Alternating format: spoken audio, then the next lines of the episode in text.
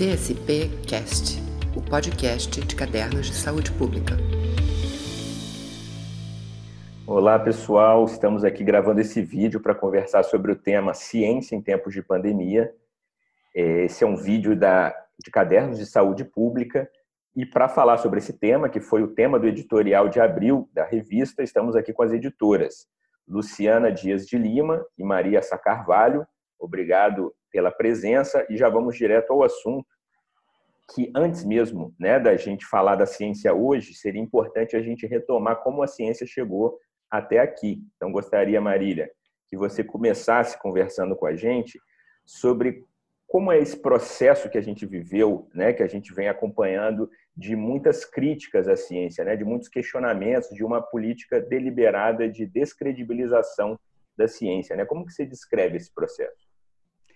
Bom, primeiro, como é que o caderno chegou até aqui? Né? A gente é editora científica, com uma enorme preocupação em relação à qualidade do que a gente publica. Enfim, o caderno recebe cerca de 2.500 submissões e publica 250 por ano. Então, dentro disso, a gente também começou a ver o impacto daquilo que a gente faz como editoras científicas. É, e como é que passa o que as revistas científicas publicam e que eu diria que são é, o crivo de qualidade da ciência e o que está acontecendo com a rejeição à ciência de uma maneira geral. Eu acho que o movimento anti-vacina, o que a gente chama de anti-vax, talvez seja o mais visível do ponto de vista da saúde. Tem também a, a, a, toda a negação do processo de aquecimento global, que, enfim, tem várias figuras proeminentes no mundo da política que dizem que isso não existe, que é tudo mentira. Eu acho que a gente tem que começar a tentar entender, por exemplo, em relação a essa questão climática, por que, que se nega isso quando, né, quando a ciência, de uma maneira geral, existe um consenso de que isso está acontecendo? Bom, tem que ver quem está por trás. Quem está por trás da negação do aquecimento é a indústria do petróleo, que é talvez a principal fonte da, do, né, do do, do efeito estufa que faz com que aumente o calor na Terra. Então, se a gente for procurar, a gente vai encontrar isso em vários elementos. É, e aí, por curiosidade, a gente começou a estudar, como boas cientistas que somos, e aí a gente chegou a, uma, a um conceito que eu acho que está bem visível nesse livro, que chama-se agnotologia, ou seja, a ciência que estuda a negação da ciência. É, e em cima disso, a gente começou a se preocupar como que a gente traz é, a, a, confiança em relação à ciência de uma maneira mais ampla. Uhum. É, começando pela. A gente, então, nesse, nesse aspecto, a gente submeteu um projeto a um edital de divulgação científica, exatamente para refletir e para trazer uma experiência. Como é que se liga? O projeto chama-se, a nossa proposta chama-se é, da publicação acadêmica para a divulgação científica. Como é que se faz essa ponte?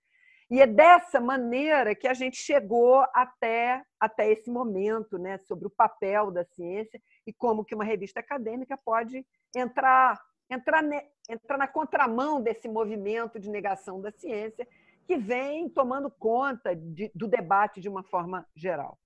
Marília, quais são as principais táticas né, que essa construção deliberada da ciência se utiliza? Né? Como que a gente consegue perceber isso construção deliberada da anticiência. Da anticiência, é. da ignorância, é. né? Da ignorância, né? É, a primeira tática é a seguinte: cria dúvida. Se o consenso da ciência está em torno de que o cigarro gera câncer, faz câncer, que faz mal, o papel da indústria, e tem documentos que mostram isso, é criar dúvidas. Então, tem um cientista, possivelmente pago pela indústria, que começa a dizer: mas será que é isto mesmo? Será que não haveria outras causas né, que você pudesse atribuir? Você cria dúvida. Basta ter alguém que fale que a dúvida está criada. Quer um outro exemplo? A Coca-Cola está envolvida no financiamento de pesquisas que mostram o papel da inatividade física na obesidade. Com isso, você tira a responsabilidade sobre o açúcar e sobre a venda dos ultraprocessados, os refrigerantes, que não servem para nada, não ser para engordar, e coloca o problema no outro lugar, que é a, a, as pessoas não fazem exercício. A Coca-Cola, inclusive, financia atividades físicas para crianças, ao mesmo tempo em que estimula as crianças a tomarem refrigerante açucarado. Uhum. São exemplos, e esse exemplo está muito presente agora na discussão do coronavírus, né? Uhum. Você tem não sei se eu já entro nisso, porque esse é um tema que a gente vai debater, mas você tem gente fazendo esse tipo de coisa propositadamente. Uhum. Antes da gente entrar nesse tema, Marília, queria incluir a Luciana na conversa e pensar um pouco também assim, né? Se por um lado existe toda uma estrutura é, que fomenta né, esse tipo de ataque à ciência, né, deliberadamente, por outro também os próprios cientistas, de alguma maneira, as próprias estruturas das ciências deram espaço para que isso acontecesse, né? ou contribuíram de alguma forma. Estou certo, Luciana? O que você acha desse ponto? Então, Vinícius, olha, são vários fatores que explicam né, a anticiência, né, que valorizam a ignorância né, em detrimento da ciência. É, eu acho que Marília citou aí na fala dela né, vários interesses econômicos que se colocam em relação a esse discurso da anticiência e da ignorância. Né? Eu que trabalho com análise de política pública, a pergunta né, sobre quem ganha e quem perde com isso é uma questão extremamente importante, tá? Então, obviamente, tem muitos interesses econômicos que se beneficiam com isso, mas também tem muitos interesses políticos, né? Projetos políticos que, que se beneficiam com isso, né? Infelizmente, por projetos não democráticos, né, projetos autoritários, tá? Porque de fato, se quem ganha com isso são muito poucos. A maior parte da população perde, né, com esse discurso. Mas entrando na pergunta que você me fez, tá? Qual é o, o que cabe aí, né, às instituições, organizações, os grupos, os profissionais da ciência, né? em relação a isso. Eu acho o seguinte, Vinícius, durante é, muito tempo, né, por muito tempo, os incentivos institucionais que prevaleceram, tá certo, foram muito mais a favor de uma ciência endógena, tá? Veja, isso até pode parecer contraditório, porque também tiveram muitos incentivos para internacionalização, para conformação de redes né, interinstitucionais, né, envolvendo diferentes grupos. Tá? É, mas veja, uma ciência mais incentiva uma endogenia no sentido do olhar para dentro, tá certo? De um diálogo excessivamente entre pares, né? Entre pares numa comunidade acadêmica, tá certo? Então, eu acho que de certa forma isso prejudicou tá, a, a necessária aproximação entre a linguagem da ciência, tá? E as necessidades também, né, da sociedade que também se ampliaram e diversificaram. Houve uma mudança muito importante de comportamento da sociedade. Tudo isso também, veja, novos requisitos, requisitos que talvez né, a institucionalidade da ciência não foi suficientemente forte para fazer as adaptações necessárias. Tá? Maravilha. E... Quero completar, pode? Complete, completar. Marília. Fica à vontade, diga. Olha só, é, além disso, eu acho que dentro dessa, disso tudo que a Calu falou, que é muito. A, a Luciana, o apelido dela é Calu, tá? Eu não vou conseguir chamar de outra maneira. tá ótimo. Então, dentro disso aí que a Calu falou, eu acho que tem algumas coisas que são. É, dentro dessa necessidade de falar com os pares, a gente tem uma maneira de falar que torna o que a gente fala pouco confiável. Eu sou epidemiologista, eu trabalho com modelagem estatística. É, é muito difícil a gente dizer assim, eu tenho certeza. A gente diz, não, parece, eu diria que. Enquanto que o outro lado diz, não, eu tenho certeza. Então, tem um descompasso nesse discurso também. Eu acho que isso é responsabilidade nossa. A gente tem muito medo das afirmativas, porque os pares podem questionar essas afirmativas, e até porque, quando a gente trabalha com estatística, sempre tem a possibilidade de ser o outro, de ser, né, você não ter comprovado 100%. Mas Principalmente a gente tem medo dos pares, tem medo que alguém venha depois e diga que não é isso. Eu digo, não, mas eu 5% podia não ser.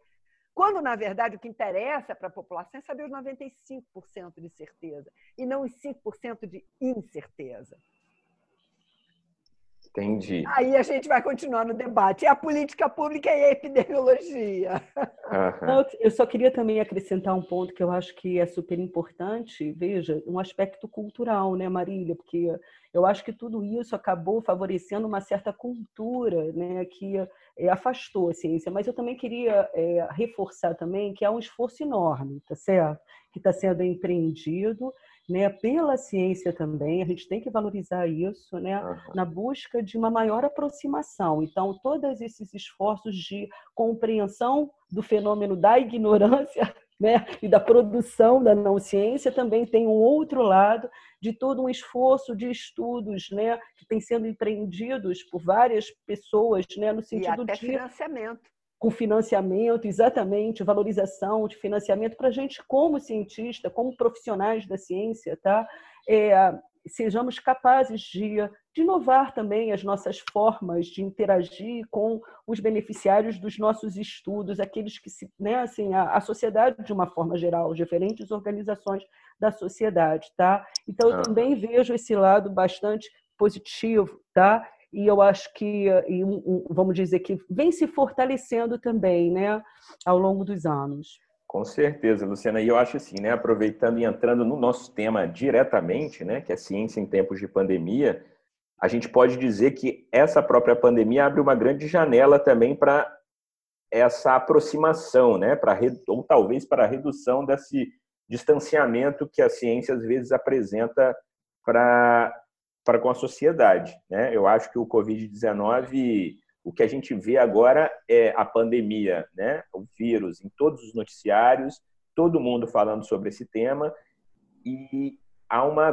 cobrança, né? às vezes muito desproporcional do, da valorização que a ciência recebe, mas há uma grande cobrança para que a ciência agora apresente respostas. Né? Estão todos aí bastante desesperados, talvez essa seja a melhor palavra como que vocês avaliam, né? Então, assim, partindo desse cenário que vocês já desenharam, quando chega né, a Covid-19, que impacto que ela tem nesse cenário, né? O que vocês veem como positivo e como negativo, vocês como cientistas, cientistas. E, e à frente aí de uma revista científica também? Olha, é, é, tem, teve um artigo que eu li, é, na verdade, acho que foi um editorial de uma revista super conceituada da área, dizendo assim: durante anos, em especial o presidente americano, desvalorizou a ciência. Diminuiu o financiamento, é, colocou como bando de malucos pouco importantes, e agora vem querer uma vacina em três meses.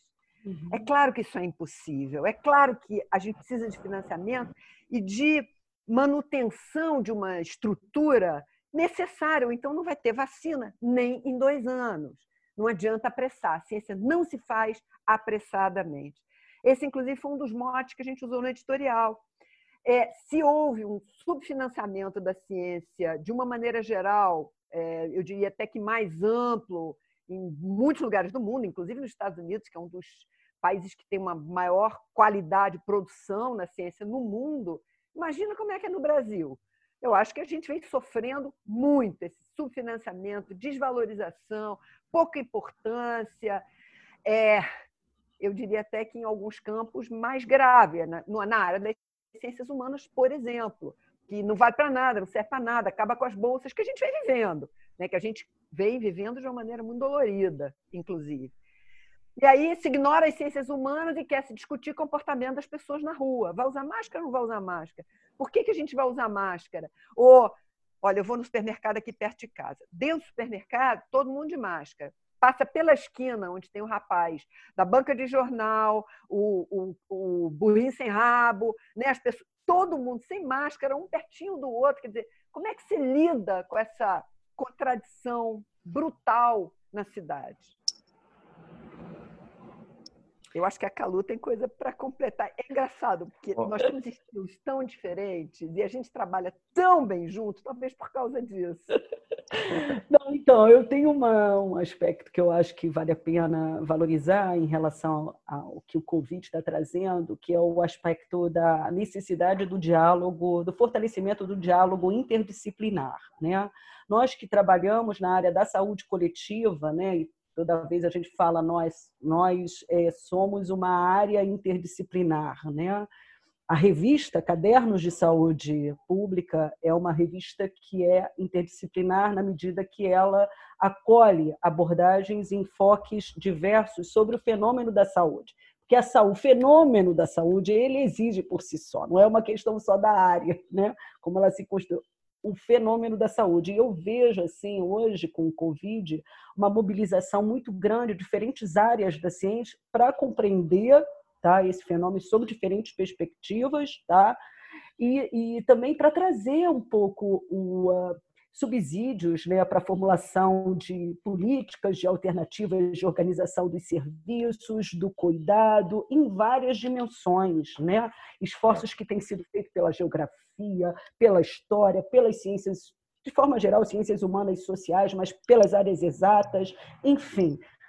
Ciência das mais diferentes áreas, tá certo? Das, né, do conhecimento, tá? relacionadas a essas áreas.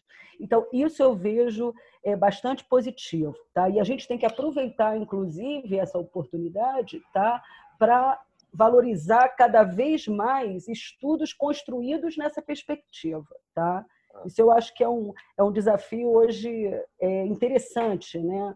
que nós também, como cientistas, devemos é, assumir tá certo? Ah. Eu vejo uma oportunidade grande de, de, por exemplo, como cadernos, né? A gente é, valorizar cada vez mais essa produção que a área da saúde pública, a saúde coletiva tem, tá? Para outras áreas, tá? Porque realmente temos que é, a, saúde, a saúde, em particular, ela é chamada a esse momento, né? A ciência aí na área da saúde mas tem uma amplitude aí, né? Essa interdisciplinaridade também que é chamada a, a, se pronunciar, né? E que realmente a gente vê bastante mobilização e que talvez já existisse, inclusive, em alguma medida, né? Mas pouco visibilizada, né?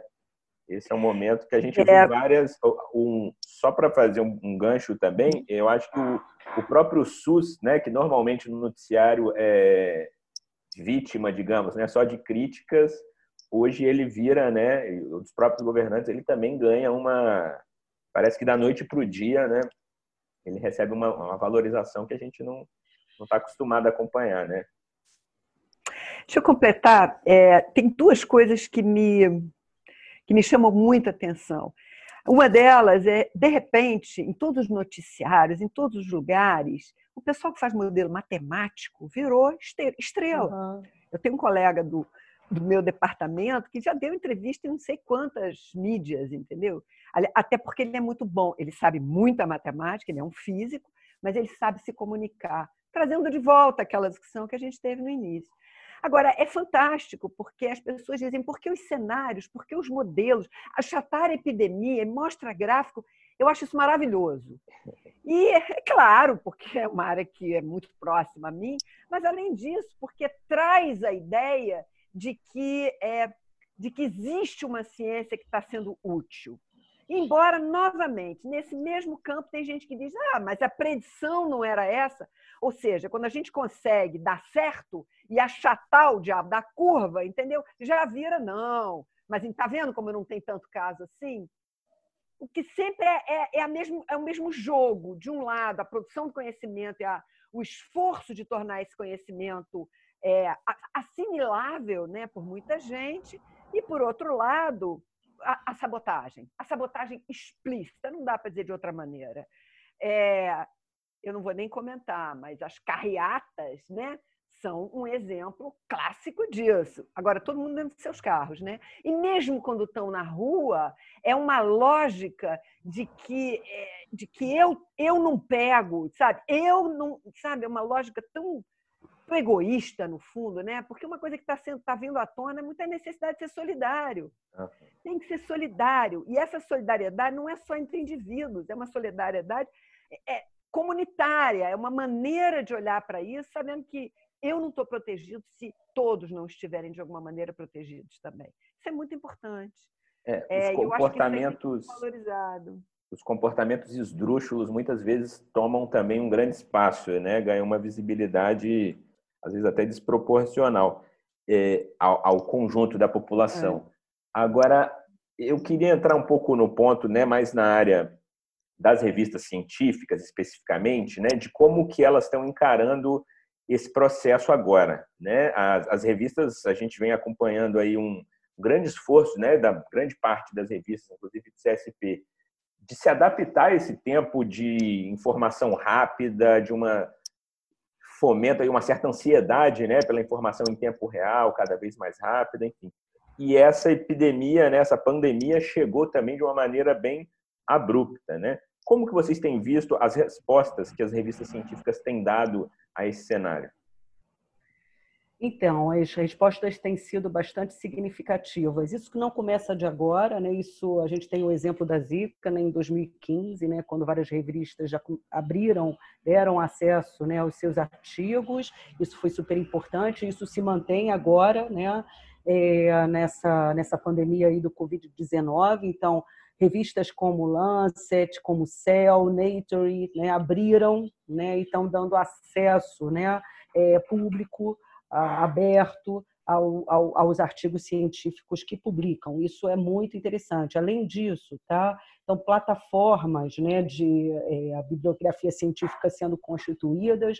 A Fiocruz, por exemplo, é, é um exemplo, tá certo? Nesse sentido, ela fez, ela constituiu uma plataforma né, só de, de artigos sobre o Covid, que são publicados em revistas diversas, mas também em pré-print, Hoje a gente deu uma checada nessa informação e a gente viu que na plataforma Zotero, lá constituída, existem mais de 7 mil itens, cerca de 2 mil são oriundos de pré-print, tá certo? Então, assim, é muito interessante esse esforço, né? E a preocupação né, dos cientistas em divulgar de uma forma ágil também, né?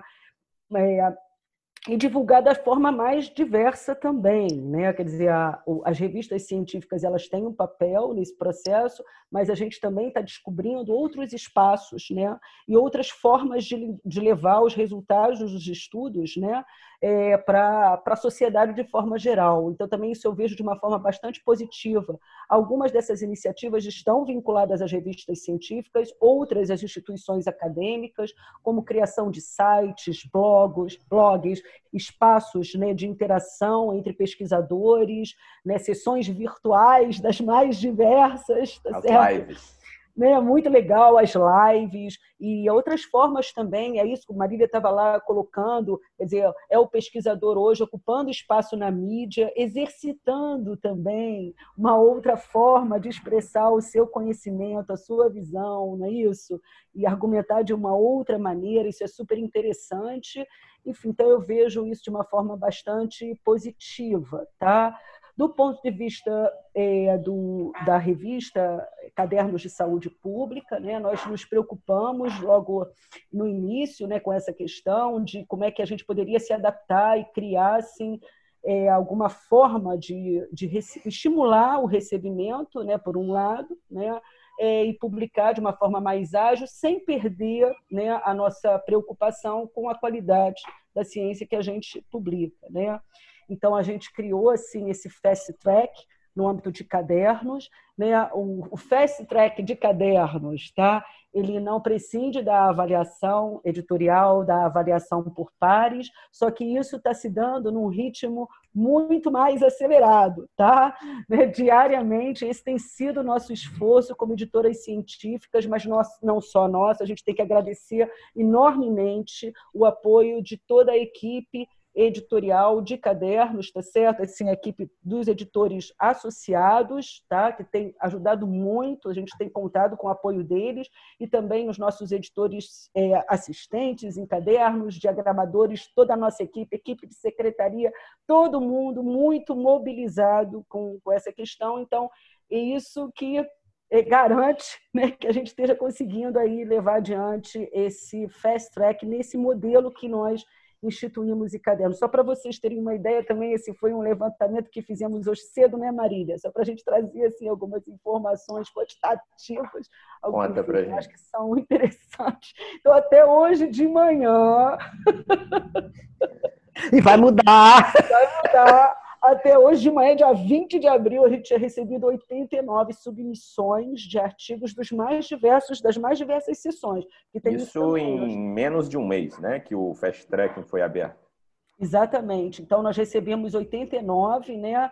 É, é, desse conjunto, né, só para vocês terem uma ideia, nós aprovamos né, cerca de é, 12 artigos, tá certo? O nosso índice de reprovação ainda é grande, mas é isso, sempre mediado por essa avaliação que é feita, tá?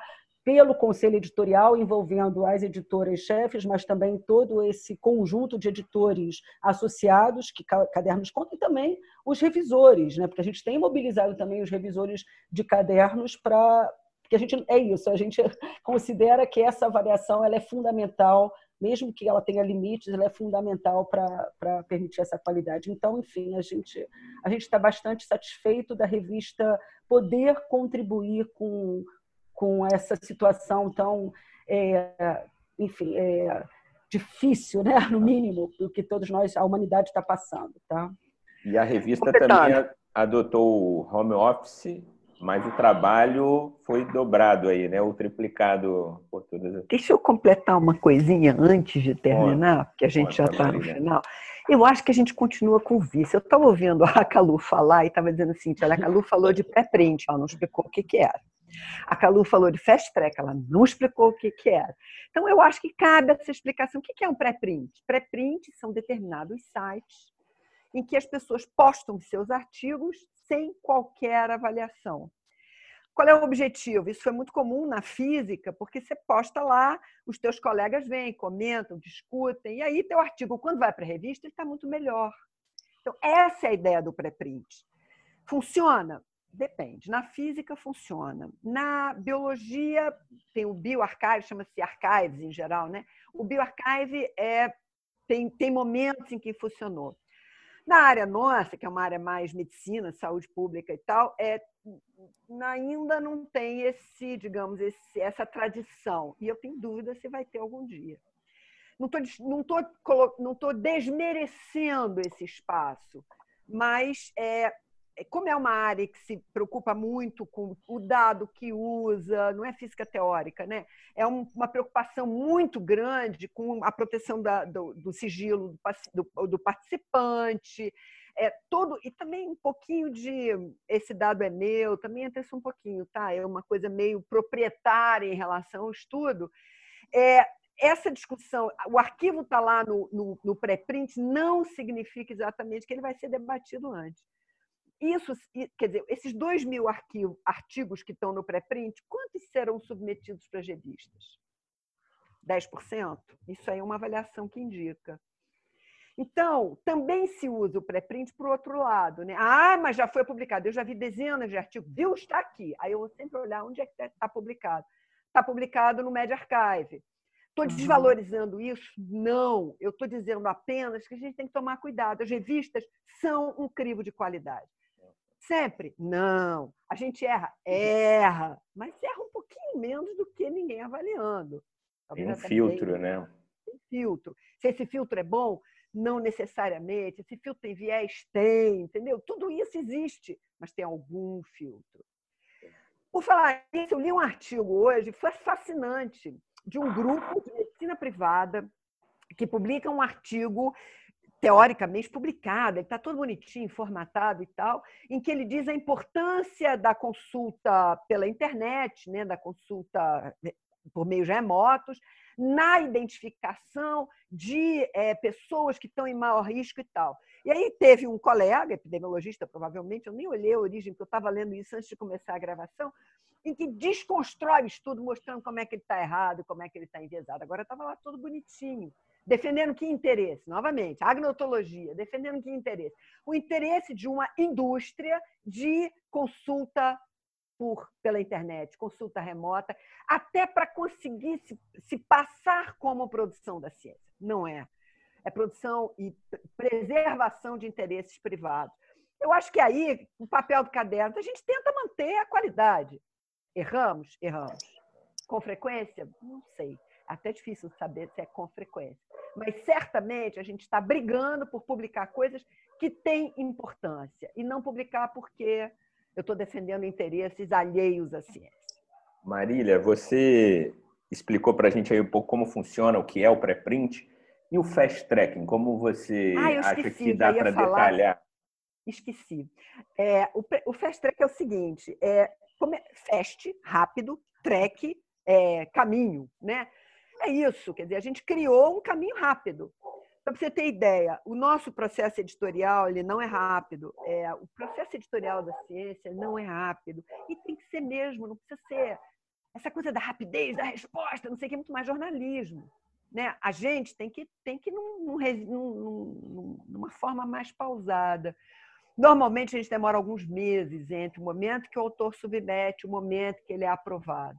O momento que ele é aprovado até ele ser publicado, mais um mês, dois meses, porque tem um cuidado, provas, é, como é que funciona a prova de prelo, como é que funciona a autorização, o cuidado, o cuidado gráfico. Seria melhor se fosse mais rápido? Seria, mas a gente vive um problema. A gente, às vezes é muito difícil conseguir um parecerista, alguém para avaliar aquele artigo. Ora, se o nosso processo é avaliação por pares, a gente precisa de um par para avaliar. Está uhum. sendo difícil conseguir, as pessoas não querem, porque não dá tempo, porque a prioridade não é avaliar o artigo do outro, é fazer o meu artigo, que deverá ser avaliado por um outro. Então, é novamente a ideia da solidariedade e anda meio, anda meio desvalorizada. Né? Então, por exemplo, nesse é. processo do Covid, a gente resgata também isso, a solidariedade dentro da ciência as pessoas uhum. discutindo como abrir o dado, as pessoas querendo comparar modelos sem o egoísmo. Meu modelo é melhor do que eu. Não, as, pessoas se propondo a trabalhar dessa maneira. Atualmente, quando a gente pede um parecer, a gente manda um e-mailzinho, um zap, varia né, conforme a intimidade, assim, gente, dá para ser rápido, é Covid, é fast track. Normalmente, em duas horas, a gente já tem opinião de voto. Às vezes, dez horas né? Porque já chegou de noite e tal. Mas então esse processo de criar o fast track tem essa importância. Não, não é toda ciência que precisa disso. A gente precisa também respirar e avaliar com calma e com ah, cuidado. Mas nesse campo do fast track está sendo, tá sendo até gratificante a gente ver a resposta dos nossos pares. Por que, que a gente só está aprovando 10%? A gente. Por que isso? 14%. Gente... 14%. Tá vendo? A, a, não matemática com mais precisão do que a matemática do lado de cá. Eu não fiz a conta. Mas é isso. Por que, que a gente está aprovando só 14%? Né? Se é fast, porque a gente está preservando a qualidade. Nós estamos trabalhando dobrado. Você não, você não tem ideia, Vinícius, como é que está sendo a Eu imagino. É final de semana, é feriado, chegou o artigo, já vamos, já vamos atrás. Esse final de semana eu fiz greve. Eu falei, eu não estou aguentando em homenagem aos meus 65 anos, eu descansei, mas é, Calu não descansou, ela é um pouquinho mais jovem. Ela não descansou esse final de semana. Mas isso é o fast track. Isso aí nós como editores. Agora, gente, quem está na linha de frente é muito mais. E aí não basta aplauso, sabe? Ah, vamos bater palma. Tudo bem, eu aplaudi também. Fui para a janela, aplaudi. Mas é salário, proteção individual, fica gente pedindo trabalho voluntário de médico. Me desculpe, mas não pode ser trabalho voluntário. Isso é um trabalho profissional da maior importância que tem risco. Né? Quem está na linha de frente está ficando doente. Então, eu acho que é, a gente tem que pensar na solidariedade, mas não é uma solidariedade indivíduo para indivíduo. É também essa. Mas é uma solidariedade que transcende, é uma solidariedade da sociedade. Sai daquela linha do eu, do meu, do individualismo absoluto que é onde nos coloca um modelo da sociedade que impõe um individualismo, né? a famosa meritocracia, eu primeiro, né? A, enfim, o consumo, né? eu preciso. Sai desse campo e vamos entrar no campo de que, que eu de fato preciso, onde é que estão as coisas importantes, como é que a gente. Como é que a gente vai para frente como uhum. sociedade? É, o, é que eu estou me colocando. Vai acabar esse epidemia um dia? Vai. E aí? O que, vai acontecer? vamos voltar para o mesmo modelo, uhum. é a hora em que eu fico assustada. Eu estou é. assustada com o que teria? Estou. Mas a sensação de que a gente vai voltar para o mesmo modelo é, é inaceitável. Nós não podemos voltar para onde a gente estava, que inclusive gerou essa maldição desse corona, que não é uma maldição, é um desequilíbrio ecológico, é um mundo que está conectado de uma maneira talvez desnecessária. Para que tanta, né? Para que tanta velocidade, tanto jato? Velocidade também de propagação da epidemia, é decorrente disso. Então, acho que a gente tem que repensar nossa sociedade como um todo. E para isso tem que ter ciência, né? Senão é. não rola. É, o Covid chegou realmente para abalar as estruturas aí, né? Se a gente vai realmente conseguir erguer outra por cima, é o nosso grande desafio. É, bom, achei excelente aqui nossa conversa. Queria agradecer a disponibilidade de vocês que já estão aí super sobrecarregados, né, Marília, Luciana. Obrigado. É, Para quem quiser mandar ou saber como mandar artigos, é, produção aí de conhecimento para o Fast Tracking, é só entrar no site e seguir o passo a passo, né? Exatamente, exatamente é. porque o que, que acontece? Nós criamos uma sessão, nós temos essa, essa, essa sessão na revista, espaço temático, tá? Então, nós criamos um espaço temático para publicar artigos que têm um formato quase assim, estilo perspectivas, tá certo? Que a gente tem recebido bastante, tá? É a, o número de submissões que a gente recebe é a, da maior parte né, das pessoas é para a sessão perspectivas. Então, a gente tem publicado né, os artigos submetidos nessa sessão que são aprovados dentro do espaço temático. Tá?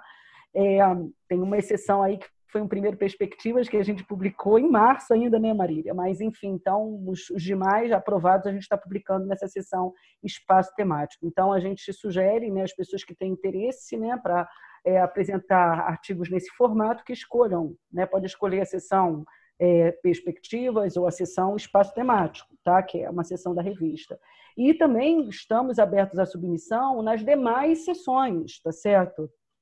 E temos, obviamente, muito interesse, inclusive, né, em receber artigos mais elaborados, seja na modalidade de ensaios, seja na modalidade de artigos empíricos, né, que já começamos... A gente até a... publicou um é, sobre saúde mental, com uma primeira, uma primeira pesquisa na Espanha. Exatamente. É, um artigo muito bom, um artigo empírico. É, nos primórdios da epidemia, como é que as pessoas estavam se sentindo interessante. Depois eu quero ver como é que vai ser depois da epidemia, né? É, Exatamente. Esse é, um desafio, esse é um desafio científico para a gente. Mas aí então, gente, é entrar no site, seguir as orientações que a gente oferece para as diferentes sessões, tá? É sagas, é. né? Basta ter a palavra Covid, ou coronavírus, ou no título, ou no resumo, que a gente imediatamente detecta e bota na, bota na, na frente da fila. Maravilha. Gente, obrigado pela participação de vocês, parabéns pela iniciativa. Conheço aí o trabalho de vocês, sei que vocês são se dedicam demais e além do mais nesse momento, né, que a sociedade pede tanto, imagino um pouco aí do peso e mais admiro também o esforço de vocês, tá joia? Então, para saber mais, é, cadernos.ensp.fiocruz.br. Vamos colocar aqui o, o endereçozinho nos comentários. E espero que a gente consiga gravar mais vídeos também, né? Que essa uhum. série aí de Covid nos permita mais encontros como esse. Tá joia? Obrigado, tá gente. Tá obrigada, obrigada, gente. Ó. Valeu, tchau, tchau. Tchau. CSP Cast, o podcast de cadernos de saúde pública.